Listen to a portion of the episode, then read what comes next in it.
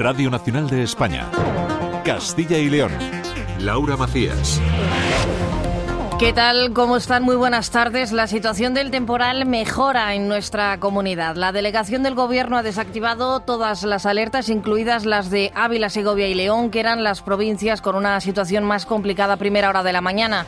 Tenemos al otro lado del teléfono a la directora general de la Agencia de Protección Civil y Emergencias de la Junta de Castilla y León, Irene Cortés. Muy buenas tardes. Muy buenas tardes, ¿qué tal? ¿Cuál es la última hora?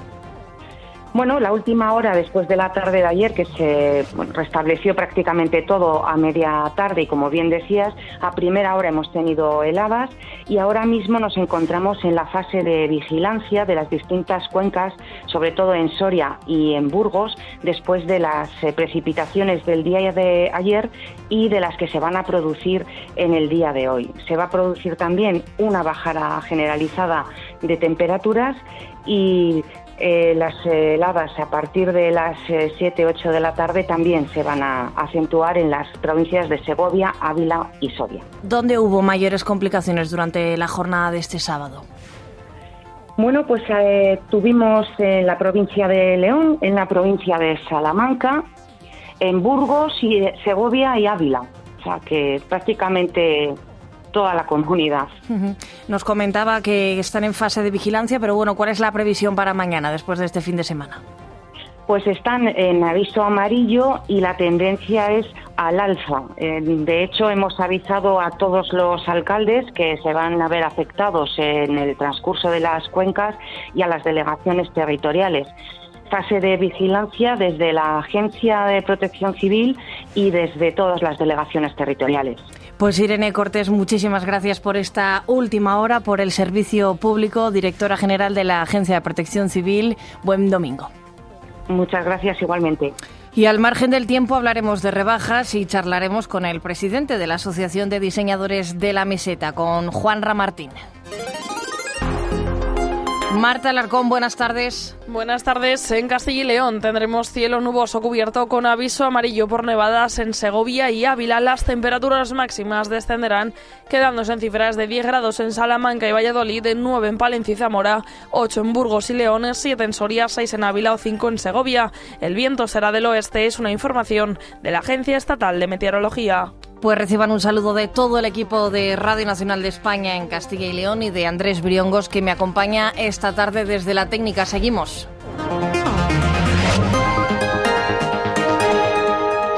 La situación por las nevadas mejora en Castilla y León. Acaban de escucharlo en palabras de la directora general de la Agencia de Protección Civil, aunque hay que estar vigilantes, sobre todo por la crecida de los ríos.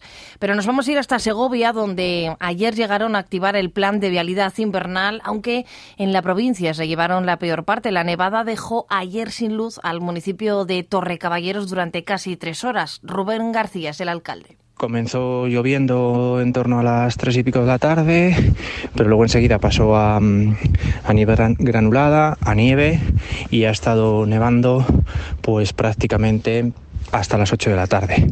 Eh, ha habido momentos muy complicados porque además a las 4 de la tarde se, se, fue el suministro eléctrico y no se recobró el suministro hasta las 7 menos cuarto. Hemos estado dos horas y tres cuartos, prácticamente tres horas sin luz. Estamos en los últimos días de las rebajas del invierno y el sector del comercio ha calificado a este periodo de ventas de muy flojo. Las expectativas no se han cumplido. Esther Escalada. El sector del comercio esperaba incrementar en un 5% las ventas en estas rebajas de invierno con respecto a las anteriores, pero las previsiones en líneas generales se puede decir que no se han cumplido. El invierno, con tantos altibajos de temperatura, se ha dejado notar. El cambio climático también afecta al sector. Adolfo Saiz, presidente de la Federación de Comercio de Castilla y León. En enero, febrero hizo buen tiempo y ahora cuando teníamos que estar empezando a vender ya lo de, primavera-verano, pues está haciendo frío. Los abrigos, los chaquetones, las jerseys, pues no, no se han podido vender en, las rebajas como se querían vender. A ello se suma el que el bolsillo de los consumidores se ha dejado notar con el incremento de los precios de diversos servicios.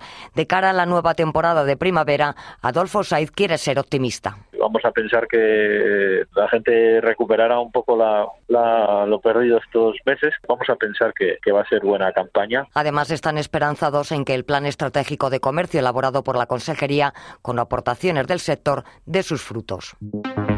Thank you.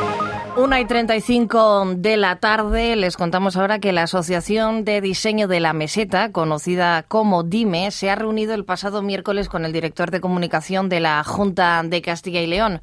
Un encuentro que se produce meses después de que el Ejecutivo Regional retirase el logo de Castilla y León excelente. Recordamos esos 17.000 euros de dinero público para pagar lo que más tarde descubrimos que se trataba de un logotipo sacado de un banco de imágenes. Actualmente, eso sí, se mantiene el anterior. También hace un mes, eh, Cultura hizo público el borrador de un decreto por el que se regulan las actividades de turismo de naturaleza en la comunidad con una imagen que ha sido también muy criticada por su baja calidad.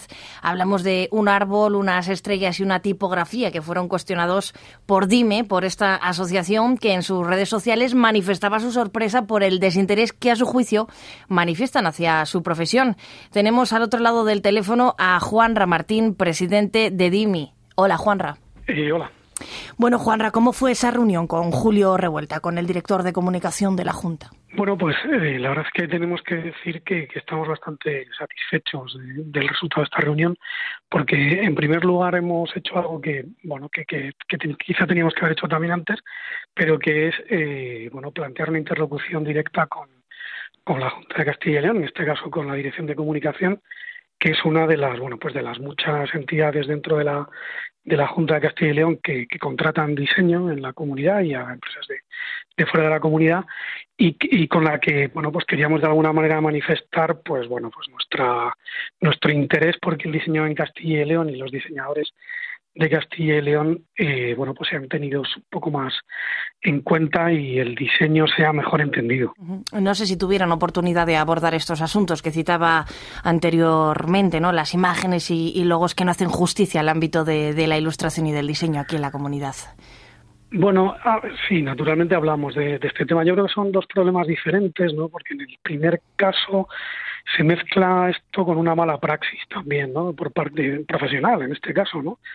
por parte de una, de una agencia bueno pues que utiliza unos métodos que no que probablemente no son los los adecuados vamos con toda seguridad no son los adecuados no obstante igual sucede en el segundo caso aunque son casos diferentes insisto eh, yo creo que es algo que con una mejor cultura del diseño con una eh, interlocución más directa a lo mejor con el ámbito profesional pues es más difícil que ocurran, ¿no? En el primer caso. En el segundo caso, la verdad es que no era algo definitivo, pero la verdad es que nos extrañaba mucho ese grado de detalle que aparecía, que en algo que es provisional, pues no suele aparecer. Yo tengo la sensación de que si no se hubiera alzado la voz ahí, que la verdad es que no fuimos nosotros los que los que la alzamos en primer lugar, ¿no? Pero si nos sumamos de alguna manera a nuestra sorpresa, pues quizás si no hubiera salido la noticia, eh, a lo mejor eh, habría pasado todos los trámites y habría llegado hacia adelante. Manifiesta de alguna manera que el diseño a lo mejor no está valorado como, como se debe o no está comprendido como se debe y ahí también nosotros tenemos que hacer una labor pedagógica.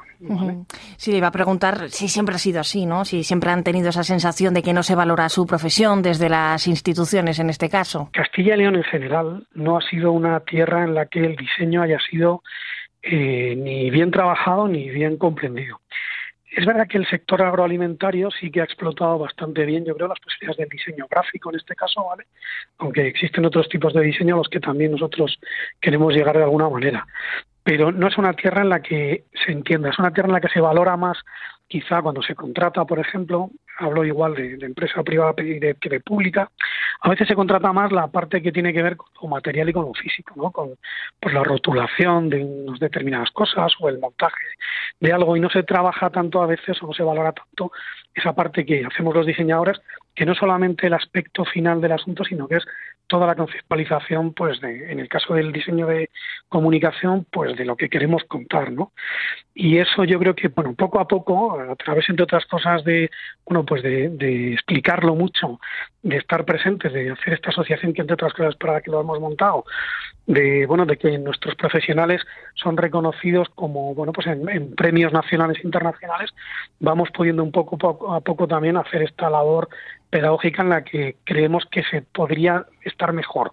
Bueno, pero está bien ejecutado, ¿no? Porque al final, actualmente, ¿no? Eh, exponéis en Segovia trabajos premiados por anuaria, ¿no? Reconocimiento al, diseño gráfico, 18 premios, premios, perdón, que se quedan aquí en, en Castilla y León. Entonces, podemos deducir qué talento hay talento no, o sea, no ha faltado nunca. Además, yo creo que podemos hablar de ejemplos bastante antiguos incluso, pero eh, pero es verdad que este tipo de reconocimientos ayudan, ayudan a poder contarlo y ayudan también a nuestros profesionales a poder explicarles a empresas e instituciones eh, lo que valen. Por eso hemos querido ponerlo encima de la mesa y gracias a la colaboración que tenemos inestimable con el Palacio de Quintanar en, Segovia, que es la sede del diseño de alguna manera de, del, ámbito cultural dentro de Castilla y León, es lo que tiene mayor relación con el diseño y que nosotros lo hemos lo hemos apadrinado como Casa del Diseño también, pues el hacer ahí una pequeña exposición en la que presentamos esos trabajos, ¿no? Para que se vean.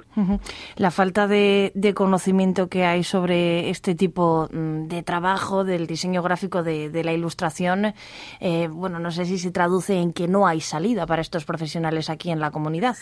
Creo que no tenemos que ser tampoco demasiado provincianos, o sea, muchos de los profesionales de Castilla y León trabajan para Castilla y León y trabajan para fuera de Castilla y León. Pero es que tenemos muchos castellanos y leoneses que son buenísimos diseñadores que trabajan fuera de Castilla y León. Y muchas, en muchas ocasiones para empresas o para instituciones que no son de Castilla y León. No, creo que sea malo en sí esto, pero es una buenísima noticia, evidentemente, que poco a poco instituciones y, empresas de aquí cerca contraten a nuestros estudios, claro. Y hablando precisamente de, instituciones, esta primera toma de contacto con la Dirección de Comunicación del Ejecutivo Regional, no sé si tienen pensado hacer más eh, reuniones, quizás concretamente con la Consejería de Cultura, que es, eh, bueno, digamos, el departamento ¿no? Eh, que, ha dado estas noticias que recordábamos al comienzo de, la entrevista. Sí, sí tenemos intención. Lo que pasa es que, como no lo hemos planteado todavía de manera oficial, pues tampoco me gustaría eh, ahondar mucho más en el, en el asunto. Pero sí tenemos intención, lo hemos manifestado en redes sociales, no es la fórmula que utilizan normalmente las instituciones para, enlazar, pero sí, sí tenemos nuestra la voluntad de, hablar con ellos directamente, porque estamos convencidos además de que cuando la gente eh, tiene más información acerca de lo que, nosotros queremos plantear y de cómo el diseño puede ayudar a las instituciones y puede ayudar a las empresas, la gente responde mucho mejor siempre. Bueno, pues estaremos pendientes de ello. Juan Ra, eh, Martín, muchísimas gracias por estar con nosotros en la sintonía de la antena pública aquí en Radio Nacional de España, en Castilla y León, y muy buena suerte. Muchas gracias a vosotros. Y antes de los deportes, un apunte desde Burgos, porque a las cinco y media de la tarde la plataforma por el tren directo ha convocado a los vecinos de Aranda de Duero a una marcha para reivindicar que la línea Burgos-Aranda-Madrid sea incluida en la red europea de transportes. Fernando Pérez Soto, buenas tardes. Buenas tardes. En poco más de un cuarto de hora, el Real Valladolid se enfrenta a la Andorra en un partido que estará marcado por la climatología, como ayer ocurriera en el plantío, donde el choque entre Burgos y Cartagena tuvo que retrasarse durante media hora su inicio debido a los trabajos para acondicionar el terreno de juego después de la nevada en la capital burgalesa. Al final, el equipo de John Pérez Boló demostró que está en un gran momento y goleaba 3-0 a un rival que solo se dedicó a defender y que encontró el castigo en el doblete de Curro Sánchez y ya en el descuento el gol de Bermejo para colocar al conjunto y negro provisionalmente en puestos de playoff. En primera federación, mal balance para los equipos de la comunidad, derrotas de la Ponferradina 2-1 en Fuenlabrada para perder el liderato, también del Unionistas de Salamanca 0-2 ante Celta B, perdiendo la excelente racha y empate de la Cultural en su terreno 1-1 ante el Tarazona para descolgarse de la zona noble. En balomano, derrota sobre la bocina del Atlético Valladolid 32-33 y victoria de Nava en el debut de Gedeón Guardiola 36-34 frente a Huesca. En baloncesto nos deja hoy la Liga CB la visita de Thunder Palencia a la pista del Valencia Basket buscando la sorpresa, mientras que en estos momentos San Pablo Burgos en la Liga Leboro disputa una de sus finales por el ascenso directo ante Estudiantes en Madrid y Tizona recibirá a Ourense. En cuanto a la Liga Femenina, victoria cómoda de Avenida Salamanca ante Jairis y derrota de Benvibre para casi sentenciar su descenso ante estudiantes. Además, en los mundiales de atletismo en pista cubierta esta tarde, el salmantino Mario García Romo disputa la final de los 1500 metros y en la de 3000, la palentina Marta García era décima con una gran marca y la segoviana Águeda Márquez décimo cuarta.